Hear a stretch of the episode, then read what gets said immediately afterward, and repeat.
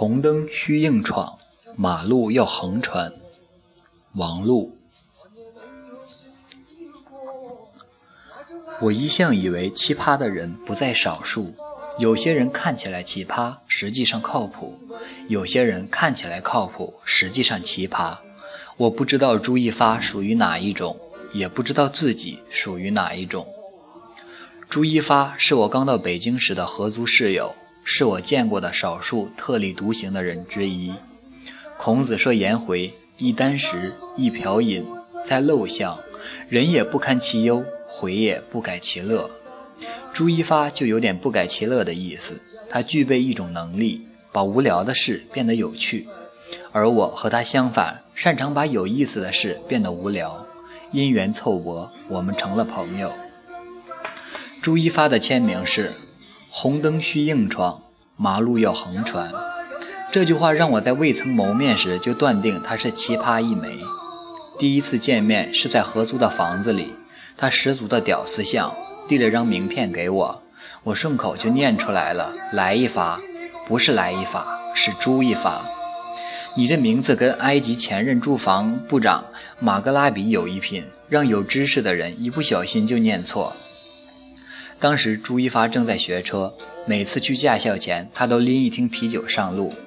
他说，在驾校不会有交警查，要趁机体会酒驾的感觉。他喜欢跑到高档商场问衣服，和和售货员漫天砍价，砍完就走，从来不买。我骂他有病，他说这不叫病，叫沟通力。朱一发和我去超市。路上碰着个衣着干净、打扮光鲜的小姑娘，说自己是外地来的，钱包被偷了，让我给他买点吃的。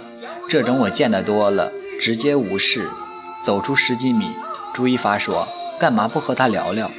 我说：“你看不出来他是骗子？能看出来还怕被骗？不想耽误时间？你日理万机吗？不，那何不聊聊呢？”朱一发长了一张像被人刚刚扁过一顿的脸。每次开口又让人再扁一顿的冲动。不过他的话虽然听起来欠揍，但要过过脑子，似乎也有那么一点道理。我想起大学时候吃食堂，受高效能人士的七个习惯毒害，明明可以一顿饭吃二十分钟，我偏要五分钟吃完，剩下十十五分钟坐着干等同学，边等边眼馋他们碗里的鸡腿。也许朱一发是对的，反正闲着也是闲着。我们转身返回，又见小姑娘，朱一发迎上去。小姑娘说：“好心人，帮帮我吧。”朱一发问：“你是学生吗？”“是的，大四，准备考研呢。”“那我问你，中国革命的三大法宝是什么？”小姑娘摇摇头，一脸茫然。“知道任汝芬是谁吗？”小姑娘急了：“不给算了，带这样欺负人的吗？”朱一发笑了：“你想吃什么？我给你买。”肯德基。我和朱一发面面相觑，他冲我递了个无辜的眼神：“妹子，你吓到我了。你看我们这身打扮，像吃得起肯德基的人吗？我们只吃得起方便面。”其实朱一发有时周末在家加班，一天十二小时不离电脑，三顿肯德肯德基。那你给我几块钱，我自己买吧。你不会是骗子吧？我这有身份证，还有学生证。你看，小姑娘娴熟地掏出证件。学生证是人大的，五块钱的那种。哎呦，原来是学妹。朱一发也掏出自己办的人大学生证，他也是人大的，把证拿拿出来给师妹瞧瞧。我从书包里翻出北外北外的学生证，他不说你也是人大的吗？对，我是人大的，但我出门一般带这个证，这个证比人大的值钱，人大的五块，这个十块。小姑娘反应过来，脸刷一下就挂不住了。朱一发生气地冲我说：“去去去，别欺负人家。”然后真的带小姑娘去吃了肯德基。吃完，小姑娘大概明白被我们看破了身份，也不再提额外的要求，千恩万谢地告辞。走了几步，朱一发叫住她：“妹子，你还年轻，别耽误了。”小姑娘愣住，眼圈顿时就红了。两年后的今天，我才学会“人间不拆”这个词。回想起来，朱一发那时已经做到了。他比我高明的地方只有这么一点，可单是这么一点就是不小的距离。有次去 ATM 取钱，要穿过小区的路，要穿过的小区正在施工，我说：“好像过不去，从外面绕吧。”他说：“正因如此，更要试试。”真不是一般的贱。这时，一个戴墨镜的女人迎面而来，路过我们时说了句话，好像是过不去。我愣了下，准备回头。朱一发说：“二货，他是在打电话。”我回头一看，白色耳机从他的大波浪间耷拉出来，果然是在讲电话。朱一发冲我扬了扬眉毛：“哥，眼神好吧？你偷窥专业毕业的吧？”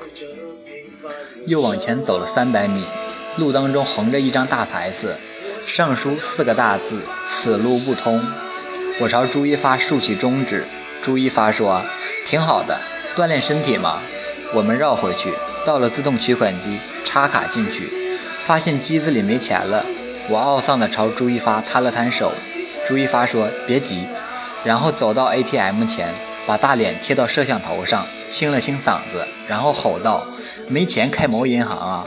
没钱开某银行啊！没钱开某银行啊！”我没有笑，真的没有笑。我觉得朱一发这个人有点小特别，或者换句话说，有点牛逼。我碰见司空见惯的事情，往往直接略过。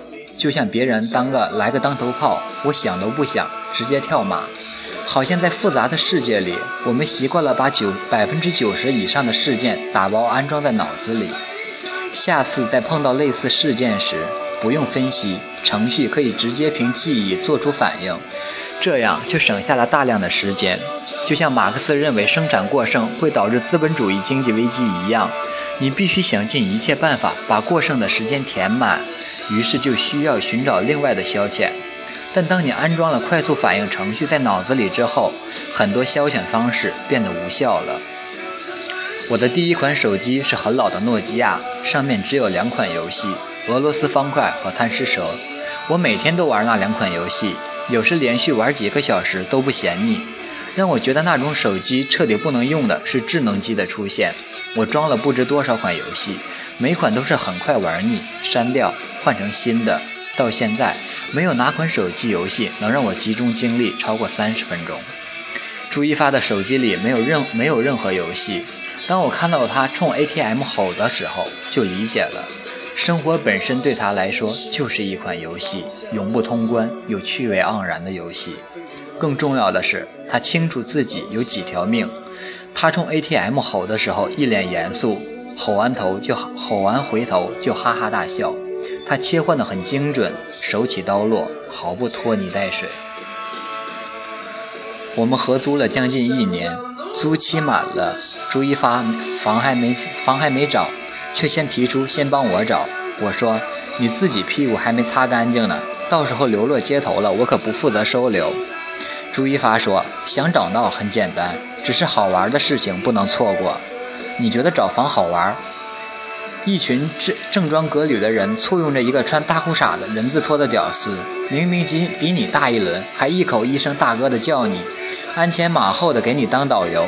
只要你说句我要看月租一万二的房子，他立马能把你供得跟爷似的，圈出一大堆高端大气上档次的房子让你挑，这还不好玩？”似乎有道理，做事如果只奔目的去，就没什么意思了。要租两千的房子，为什么不能去看看一万的？按照我这工资增长速度，等到单位寿终正寝，我都租不起一万的房子。与其去故宫十三陵看死人住的地方，何不去看看活人活人住的地方？与其去酒吧搭讪，何不找个中介妹子聊？最最重要的一点。这种娱乐是免费的，唯有免费的娱乐才配得上屌丝的身份。那你打算怎么玩呢？简单，你有一辆单车，我也有一辆单车，那么我们加起来就有两辆单车。他哈哈笑了，表示对我幽默的认可。我们骑单车沿一号线，公主坟往西，把地铁沿线所有小区都看一遍，来个一号线风土游怎么样？我说可以。下楼推车，绕着单元楼走了三圈。没见朱一发的单车，看来是丢了，新买的，不到半个月。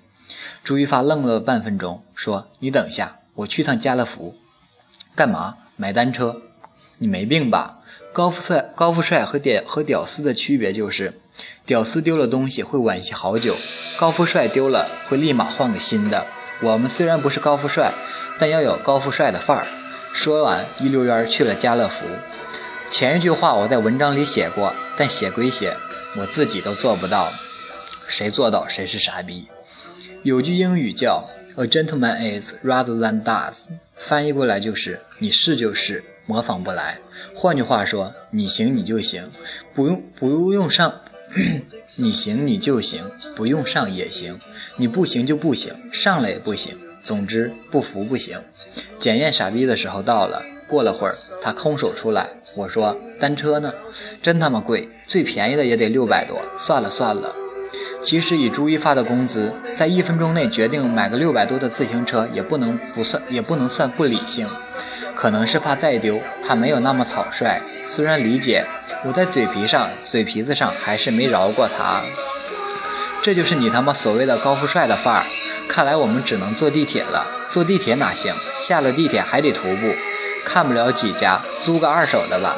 等你租完了，黄花菜都凉了。做事不要目的性太强。兴许租单车会让你找到一间好房子，还不要中介费，你真会联想。兴许租单车会让你中五百万。出了超市，有间修自行车的铺子，朱一发过去问铺面乘凉的大娘哪里有单车出租。大妈说：“你租自行车干啥？”朱一发说：“找房子，房租到期了。”哎呀，你算是问对人了。我楼上那家正有一间次卧要出租呢，房子就这么搞定，敞亮干净。无中介费，我说朱一发，赶紧买彩票，今天你点正，五百万等着你呢。作为一个逼格很高的人，我从来不会主动去找运气，只等运气来找我。你的逼格高到脸上了吧？搬家前一天，朱一发辞职了。我问他为什么辞职，他说新居离单位太远，睡不了懒觉，索性辞了。这当然是扯淡。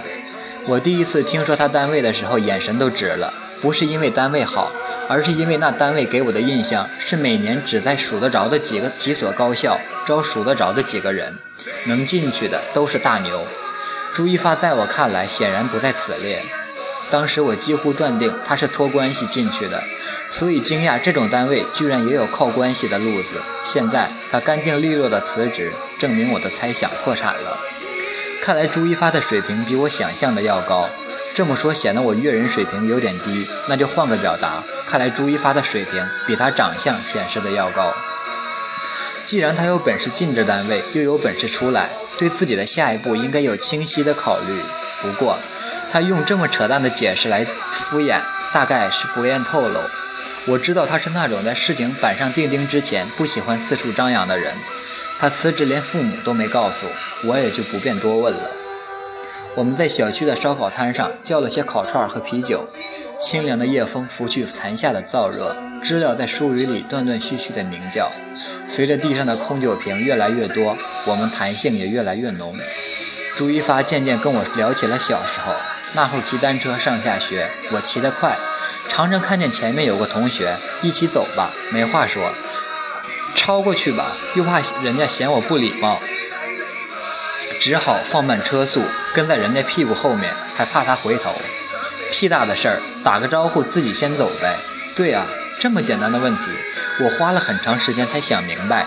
你可能无法想象，一个内向的人在面对许多很简单的问题时有多么手足无措。之前的我不是现在这样，那时候我买东西从来不会讲价。如果早上有事，我就会在闹钟响之前自动醒。去 KTV 从来不唱歌，见了陌生人全身别扭，这些也不算太大的问题吧？我轻描淡写的说，我不把这些当成问题，因为一半以上我也有，我丝毫不觉得他们影响了我的生活。单独拎出来都不算问题，可你如果把它们放在显微镜下看，就会发现生活中的很多挫折和失败，追根究底正是来源于这种性格特质，在平时它无关紧要。关键时候就会变成致命的弱点。我去和陌生人聊天，去商场和人砍价，去故意找些事情与人交流，无非是想改变自己的性格特质。不是说这种性格特质不好，而是你需要让自己的性格更有张力。发哥，矫情了哈，酒喝高了，我有点小晕。我们在一起聊，不正经才是正常，正经就是矫情了。这时，天上莫名打出一声巨雷，把我震醒了不少。这其实是个需求和细节的取舍问题。什么玩意儿？比如一场考试，满分是一百，你有一道题不会，丢了二十分，别的都会，加起来一起也丢了两分，考了七十八分。如果给你一次重考的机会，你是想着先把这二十分补回来，还是先补那两分？当然是二十分。我是做产品的，我的产品比同事做的都漂亮。其实我们刚出模型的时候，大家都是七十八分上下，可他们几乎所有人的进，所有人的修改都只盯在细节上。要知道，这时候满分不是一百，没有人知道满分是多少，但每个人都知道细节上有两分改进的余地，所以很多人眼里满分就是八十。他从第一遍改到第十遍，每一遍都是在细节上翻来覆去。他们不知道，只要在需求上小小动一下刀斧，就可以轻松逼近九十八分。为什么他们不动需求呢？百分之九十的人看不见需求部分哪里可以动刀，百分之十的人觉得这样动刀太猛了，不敢动。一个需求问题可以派生出一万个细节问题，绝大多数人宁愿动一万次小刀，也不肯动一次大刀。一是因为动大刀要冒着全盘推翻的危险，二是因为他不知道动大刀该从哪里下手。因循着自己固有的方向不断改进是动小刀，改变方向是动大刀。但很多人找不出最优的方向在哪儿。我清醒了不少。还有，尽量少拆穿人家。如果只为证明自己的存在与高明就拆穿别人，反而不高明了。给别人留余地也是给自己留余地。我知道他在说那次那个路遇小姑娘的事。这次谈话让我再一次对他刮目。那次谈过那次谈话后，我和朱一发就没有再聊过。我们虽然都有对方的电话和 QQ，但我的 QQ 永远是隐身状态，他好像也是。我把他放在靠上的分组里，从未见过他头像亮过。我没有在节日发祝福短信的习惯，他也没有。我以为他就如我的人生里出现过的很多人一样，从此不会再见了。一个月前，老陈从深圳来北京出差，他比我年长二十多岁，是之前在广州认识的朋友。我们约在紫竹桥附近的一家咖啡厅见面，我竟然在那里碰见了朱一发。那离我们谁的住处都不近，北京这么大，两千万人，只能说是缘分。我问朱一发几人，他说就他自己，没事随便坐坐，喝点东西。我感觉他的眼神有点怪异，但也来不及细问。我说约了朋友，他说你们聊吧，我晚上也没什么事，待会儿送你回去。我这才看见桌上躺着一把车钥匙，他自己的车，不会这么快摇上号吧？我和老陈吃完聊完，老陈要打车回酒店，朱一发说干脆干脆我顺道送送这位大哥得了。车在三环上疾驰，前方红灯亮起，车速丝毫未有减低的趋势。我转头看，朱一发表情如木偶，似乎根本没看见红灯。我陡然想起他两年还没有更新的签名，联系到他今天独自呆坐在咖啡厅，心里大惊。一个念头瞬间在脑子里闪过：这家伙不会有什么心事闪不开、想不开吧？就在此时，一个刹车，稳稳当当白线后停下，车身并没有怎么摇晃。我扭头看后座的老陈，他也没有异样的表情，方才意识到自己是少见多怪了。老陈之前一直未说话，这时突然开口了：“车技不错啊，小伙子，这还车技不错。”过了会儿，我突然想起老陈也喜欢车，算是资深票友，就问老陈：“你看我这朋友现有几年车龄？”老陈说：“刚才这一脚刹车，很像开了十几年的老司机。”不过看这兄弟这么年轻，恐怕没那么久，但五六年总是有的。我说他车龄还不到两年，老陈不信。老陈下车后，车转入长安街，渐渐出了四环，周围车流比刚才少了好多，车速居然慢了下来，毫不显眼地跟在其他车屁股后面。我奇怪道：“怎么不飙了？”朱一发说：“一快之后必有九慢。”我咂摸着这句话的味道，一块九慢。九慢一块，你应该改名叫朱十法。我说，不是红灯需硬闯，马路要横穿吗？那只是打个比方，很多事情你也许做不到，但一定要去想。我花了一阵在脑子里回味朱一发这句话。一年未见，我对他的近况毫无了解，也不便贸然搭话，更不能像当初一句一句一个二货的称呼他了。沉默了半晌，朱一发开口了，不知是在对我说，还是自发感慨。你看这世界如此奇伟，大厦如此高峻，使这一切成为可能的，都是在心里闯过无数次红灯的人。我用不着细想，用不着咀嚼，仅凭对文字的敏感和直觉，仅凭句式、语气和时态，就能在第一时间做出判断，逼格甚高。我正要鼓掌叫好，朱一发又加了一句：“可是，即使是他们，活在这个世界上，依然要遵从万物运行的法则。”他几乎每次都会让我感到意外，这次也不例外。我说要去单位顶楼的健身房，朱一发把我送到了单位门口。车停下，我说：“朱一发，你先别走，我想在顶楼给你拍个鸟瞰照。”我冲进大楼，按下电梯，徐徐升至十七楼。我跑进健身房，推开窗户，攥紧扶手，探出半个腰往下看。街道像铅笔盒那么窄，朱一发的车像蚂蚁，而他就是蚂蚁的眼睛。拍完照，我打电话给朱一发：“拍完了，你可以走了。我在楼顶目送你二十里。”朱一发的车没动。朱一朱一发的车发动，沿着长安街一路向东，慢慢消失在夜魅遮遮却的洪流中。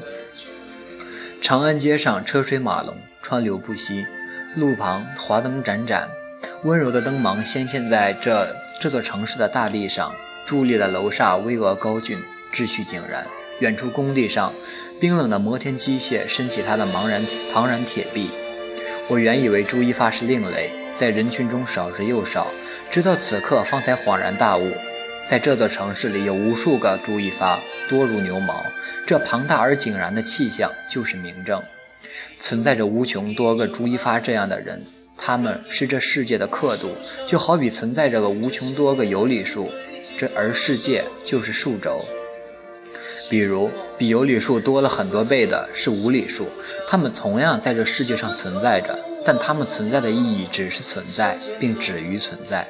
没有人能在数轴上精确标出一个无理数的位置，可有理数不一样。你无需标注它们的位置，它们是以定义的方式出现，先于数轴而存在。上帝画下一道线，说这是零，这是一，然后数轴就出现了。一个人如果无法理解别人的生物，一个人如果无法理解别人的想法。就只能永远活生活在逼仄的空间里。